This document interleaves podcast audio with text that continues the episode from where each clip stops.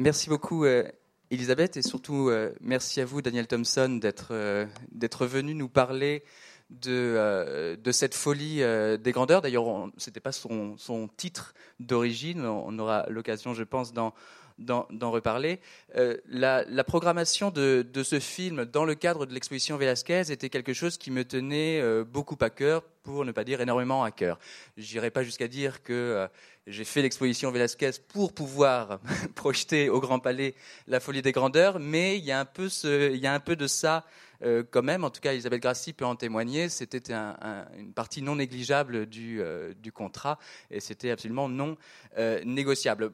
Pourquoi C'est pas simplement parce que je, m'intéresse et à la peinture et au cinéma, et surtout à leur rencontre, la rencontre de deux arts, la rencontre d'un art multiple, le cinéma, rencontre, euh, la avec un art de, l'unique, de l'unicum, euh, la peinture. Euh, c'est parce que c'est aussi la rencontre du XXe siècle avec le XVIIe siècle, parce que c'est la rencontre improbable et géniale de deux génies, Velázquez et Louis de Funès notamment, parce que c'est aussi la rencontre avec, avec Victor Hugo, dont, dont la pièce Ruy Blas est euh, à, l'origine, euh, je dirais, de cette, euh, du récit, de, de, l'histoire, mais surtout parce que je pense qu'il est très important de tisser des liens entre les expositions, surtout quand elles parlent d'art ancien, d'art que, qui, qui, sont séparés de nous par, par des siècles, de tisser des liens entre ces expositions d'art ancien et notre culture actuelle, notre, notre imaginaire collectif, et évidemment l'imaginaire de tout visiteur, en tout cas le mien, avant euh, d'aborder la question de Velázquez, avant euh, de penser le siècle de Philippe IV, eh bien, il est conditionné par la folie des grandeurs. C'est la folie des grandeurs, en tout cas pour, pour ma génération, qui m'a donné les premières images de ce à quoi pouvait ressembler le siècle de Philippe IV, bien avant euh, de connaître Velázquez et bien avant de, m'intéresser à, à Velázquez. Et là aussi, c'est une histoire de rencontre, puisque notre imaginaire vélasquezien nourri par la folie des grandeurs eh bien, va rencontrer votre imaginaire quand vous avez fait La Folie des Grandeurs, qui lui était nourri de références à Velázquez, comme on va le voir, et comme commence à, défiler certaines, certaines, images, certains rapprochements, peut-être euh, trop audacieux, euh, mais que, euh, que m'ont dicté les visionnages que j'ai pu faire de, la folie des, des grandeurs. J'ai pas envie de dire que cette rencontre est aussi la rencontre du populaire et, de l'élitiste, parce que je trouve que ces deux notions sont à la fois galvaudées et, et absurdes. pourquoi? Parce que d'une certaine manière, une exposition. Euh, Velázquez, oui, est un peintre qui a peint pour peu de personnes, et La Folie des Grandeurs est un film que beaucoup de monde a vu. mais c'est davantage en termes d'audience qu'autrement que ça se que ça se pose. populaire, élitiste, ça ne veut rien dire, puisqu'une exposition au Grand Palais, elle a la mission d'être populaire et que, ben, on va le voir à travers notre discussion autour de, autour de ce film, les exigences euh, de, scénario, les exigences euh, de, de costumes, de précision par rapport à l'histoire, par rapport à Hugo, sont très hautes dans ce film, ce qui en fait euh, là aussi un grand chef-d'œuvre et une œuvre tout à fait élitiste à sa manière. Mais notre ambition, c'est évidemment l'élitisme, pour tous.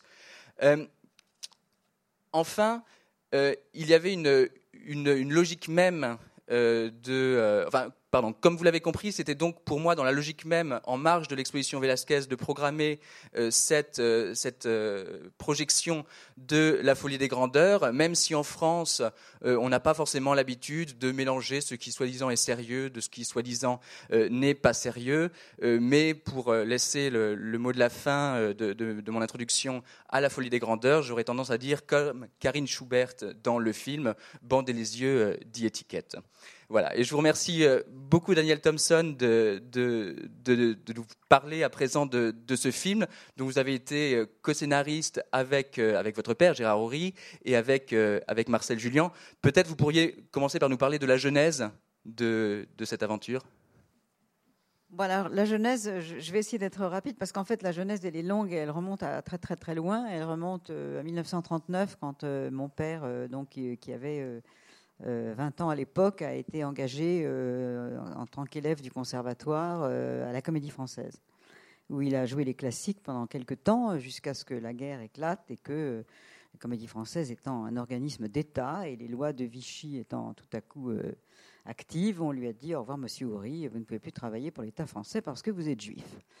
Donc il est parti, et donc grâce à ce, à ce départ, et je dirais même à cette fuite, je suis en face de vous ce soir, sinon je pense que j'aurais eu des chances de ne pas être là. Mais c'est ce conservatoire et cette comédie française, je crois, ont vraiment ancré en lui une culture, une culture des classiques. Et, puis, euh, voilà. et puis par sa mère, de toute façon, qui, était ma grand-mère que, que j'ai beaucoup aimée, qui était une femme très extraordinaire et qui adorait la peinture et qui a eu pour grands amis beaucoup de, de peintres, de jeunes peintres à l'époque, euh, comme Braque, euh, Dufy. enfin bon, Utrillo, etc., etc. C'était un petit peu le, voilà le, terreau de l'éducation de, mon père. Tout ça a joué. Et puis en 1959, donc il a, il a à ce moment-là donc 40 euh, ans. Euh, Raymond Rouleau, qui était un grand metteur en scène de, théâtre, un peu méconnu aujourd'hui, mais qui a été vraiment un, homme très très d'avant-garde et qui faisait des mises en scène magnifiques, a été appelé à la Comédie Française, comme ça se fait encore aujourd'hui, en tant que metteur en scène invité. Et il a demandé à mon père de revenir à la Comédie Française pour jouer le personnage de Don Saluste d'Henri Blas. Ça a été pour lui, je pense, une, forme de, je sais pas, de, petite, peut-être de revanche, et puis de, se retrouver dans ces murs et de, jouer ce personnage, donc euh, ce personnage sinistre dans, la, pièce de Victor Hugo. Et puis la vie a continué, il a fait de la mise en scène et, après euh, les grands succès donc euh, du Cornio et de la Grande Vadrouille, la question s'est posée de faire quelque chose de complètement différent et il a pensé à ce personnage de Don Salus qu'il avait donc joué lui-même. Il connaissait la pièce euh, par cœur parce que c'était voilà, sa, discipline. Euh, et, je souligne à ce propos que le film est, très fidèle, bizarrement, à la pièce de Victor Hugo. C'était très très curieux il y a quelques années parce que la pièce a été reprise à la Comédie Française il y a quelques années et beaucoup de gens m'ont beaucoup de copains m'ont appelé en me disant Ah, mais on a vu euh, Ruy Blas pour la première fois, c'est fou ce que c'est fidèle à la, folie des grandeurs. C'est un petit peu l'inverse. Mais bon, on a en effet suivi euh, d'une manière assez euh, fidèle l'incroyable suspense de, Victor Hugo. Je dirais qu'il a été vraiment notre premier co-scénariste. mais en essayant évidemment de transformer chaque situation totalement dramatique chaque personnage totalement sérieux et, vraiment euh, pénétré de la tragédie, puisque c'est de ça qu'il s'agit, en retournant à chaque fois toutes ces scènes-là en scène comique. Je peux vous dire que c'était pas évident et que ça nous a euh, passionnés. Euh, Alors, parallèlement à ça, bien sûr, ça c'est toute l'écriture du, scénario, qui, comme, on le sait, a été euh, originalement, l'histoire était le troisième Bourville de Funès, après Le Cornio et La Grande Vadrouille. Euh, donc un film euh, facilement financé parce que tout à coup, suivant évidemment l'énorme succès des deux premiers, ce tandem qui était devenu, et qu'il est toujours, voilà quelque chose qui, était dans, le cœur du public français. Donc pas de problème, sauf que pratiquement, dès le début de l'écriture, on, a su que, Bourville était très malade. Euh, on a espéré qu'il allait aller mieux, on a espéré que carrément il allait s'en sortir, et puis de toute façon, on a voulu ignorer, ne serait-ce que vis-à-vis de lui, le fait que euh, plus nous travaillions, plus le temps passait, et plus on se rendait compte que euh, ça n'allait pas, et que il était bien possible qu'il ne puisse pas faire le film. Mon père continuait à aller le voir régulièrement, à lui raconter euh, les progrès du scénario, à constater avec beaucoup de tristesse euh, vraiment l'évolution inversement proportionnelle de, sa santé et de, notre travail. Et c'était très très douloureux et en même temps on est resté bien droit dans notre dans notre voilà on a écrit ce film pour pour tous les deux. Et puis euh, André est mort, André Bourville est mort, et euh, là, euh, tout s'est effondré. Euh, parce que tout à coup, ce fameux tandem, bah, ça nous a paru absolument impossible, irremplaçable. Et il y a eu vraiment quelques mois de flottement où mon père a été complètement, complètement, d'abord horriblement triste parce que c'était une grande amitié avec Bourville, et puis désemparé par rapport à son film, jusqu'au jour où euh, à la faveur d'une réunion chez des amis, il est tombé sur euh, Montand et Signoret, et, c'est Signoret qui est allé le voir en lui disant où tu en es? Bah, j'en suis à rien du tout. Je pense que mon film va pas se faire. Je ne peux pas trouver quelqu'un qui peut remplacer Bourville. Et elle lui a dit lui. Et elle a pointé le doigt vers, vers Montand qui était dans la pièce. Et là, c'est vrai qu'il n'y avait pas pensé. Et c'est vrai que tout à coup, l'aventure est repartie. Elle est repartie pour nous, scénaristes, parce qu'il est évident que le côté romantique de l'histoire et, bien sûr l'histoire d'amour entre le personnage de ce valet déguisé en, grande Espagne, dont la reine d'Espagne tombe amoureuse, euh, était basée sur d'autres phénomènes de séduction qui sont ceux de Bourville, qui était d'ailleurs en effet un homme très séduisant, mais enfin qui n'était pas séduisant au premier degré et, Yves Montand qui était bien sûr tout de suite euh, quelqu'un euh, sur lequel on peut tout à coup flasher, comme on dit aujourd'hui, d'un premier regard. Alors on a retravaillé tout cet aspect-là de, l'histoire et puis, euh, puis c'est parti comme ça. Alors après, pendant tout ce temps-là, et, c'est pour ça que ça m'a fait très très plaisir quand vous m'avez vous m'avez fait part de votre, de, votre enthousiasme sur le film et sur surtout cette, cette conscience combien ce, film était inspiré, bien sûr, par, par, la peinture de Velázquez et, d'une manière générale par le, grand souci de, mon père quand il a fait ces, fameux films, de faire des films qui n'étaient pas seulement euh, des comédies très drôles, mais euh, des films très beaux. Et je crois qu'une des raisons pour lesquelles ces films aujourd'hui, d'ailleurs, continuent à, plaire tant et à avoir de, faire de, de, audiences tellement importantes quand ils passent à la télévision, c'est que même inconsciemment, le, regard est, absolument euh, ébloui par le fait que la photo et la qualité de la photo est magnifique. Euh, c'est Henri Deca qui a fait la photo du film, qui est un grand, grand chef opérateur, qui a qui avait fait le Cornio. C'était Claude Renoir, le, neveu de l'autre, qui avait fait la Grande Vadrouille. Euh, Henri Deca la photo. Alors, Jacques Fontray, qui était le, costumier, qui, était un rôle évidemment extrêmement important et qui a été totalement, totalement inspiré par, par les tableaux qui sont, qui sont à, côté. On reviendra sur quelques exemples. Bien sûr.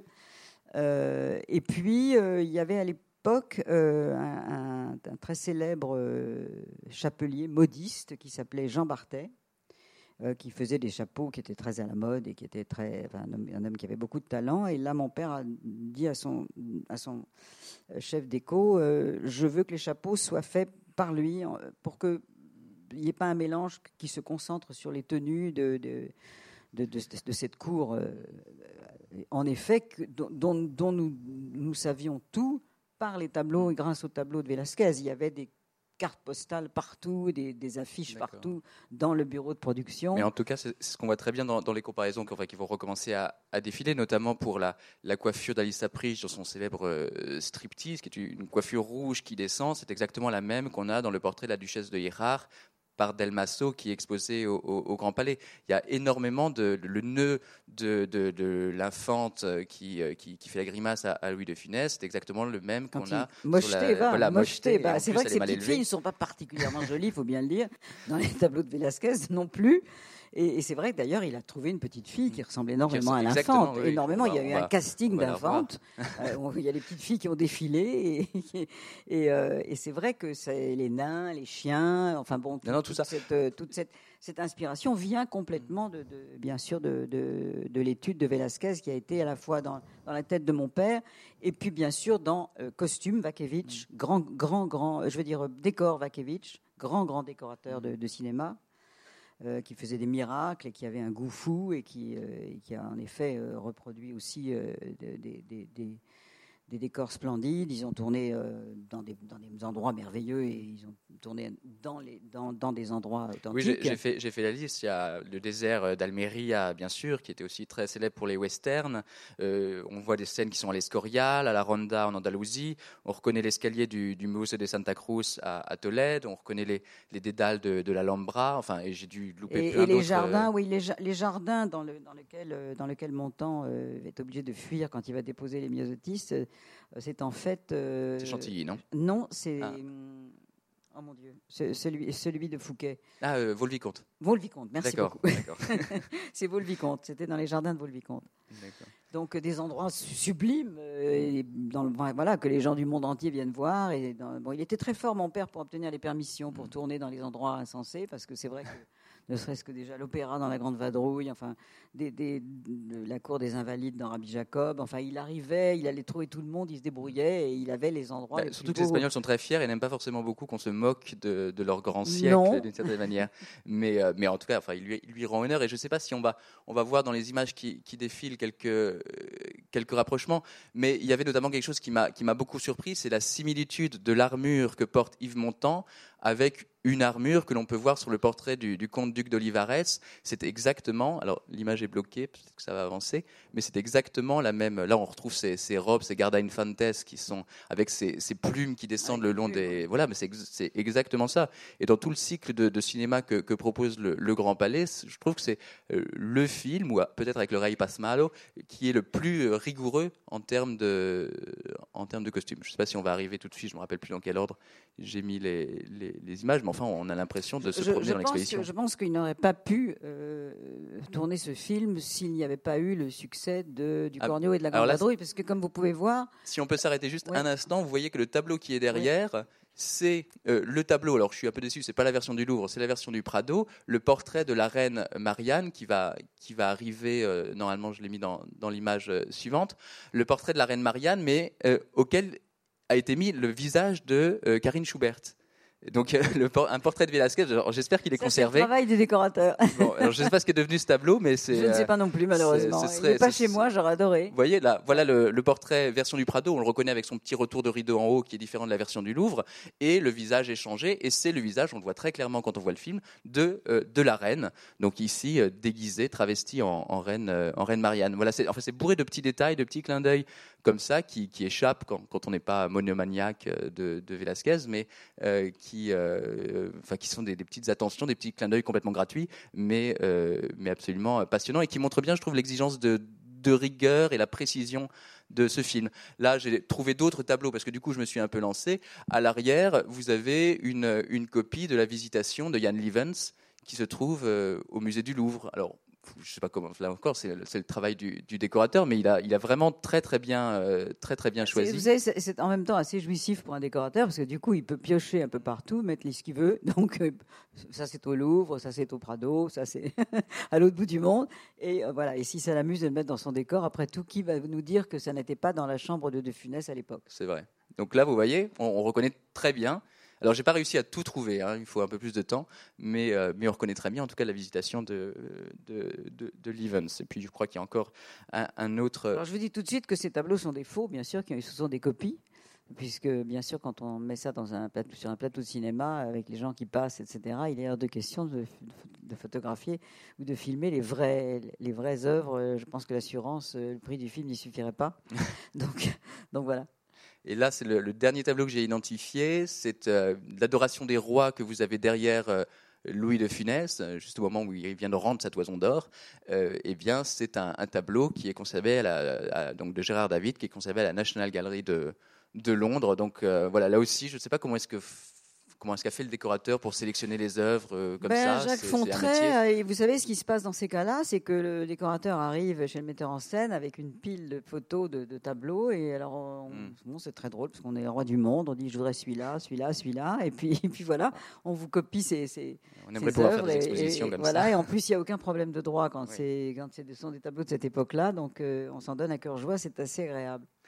Et alors il y a quelque chose qui fait aussi, euh, là aussi qui montre le, niveau d'exigence du film, le niveau de, qualité du film, c'est la BO de, Paul Naref, qui est absolument euh, incroyable, qui est une sorte de, de, pastiche à la Ennio Morricone. Enfin, on, est dans un univers, on ne reconnaît pas forcément Paul Naref quand on quand on le sait pas. Et pourtant, c'est. À euh, l'époque, il, lui a, demandé vraiment de lui écrire une musique de western. C'était, c'était ça, le, en effet, pour mm. ça que la référence à Morricone est très, très juste, parce qu'il lui a, lui a demandé à Michel Polnareff de le de lui écrire euh, une musique de western, de lui écrire un flamenco, puisqu'on voulait que. Alors là, je veux juste passer euh, le, rapport entre la, la mère Eronima de la Fuente et Alice Sapritch, parce que quand on a visité euh, l'exposition ensemble, vous êtes arrêté devant, devant ce tableau qui est exposé, et vous m'avez dit, mais c'est incroyable, c'est le portrait d'Alice Sapritch. Mais ça, vous n'y avez pas pensé, c'est pas possible. Ah vous n'avez pas choisi Alice Sapritch en fonction. ça, c'est un hasard. C'est un, un, hasard. Bon.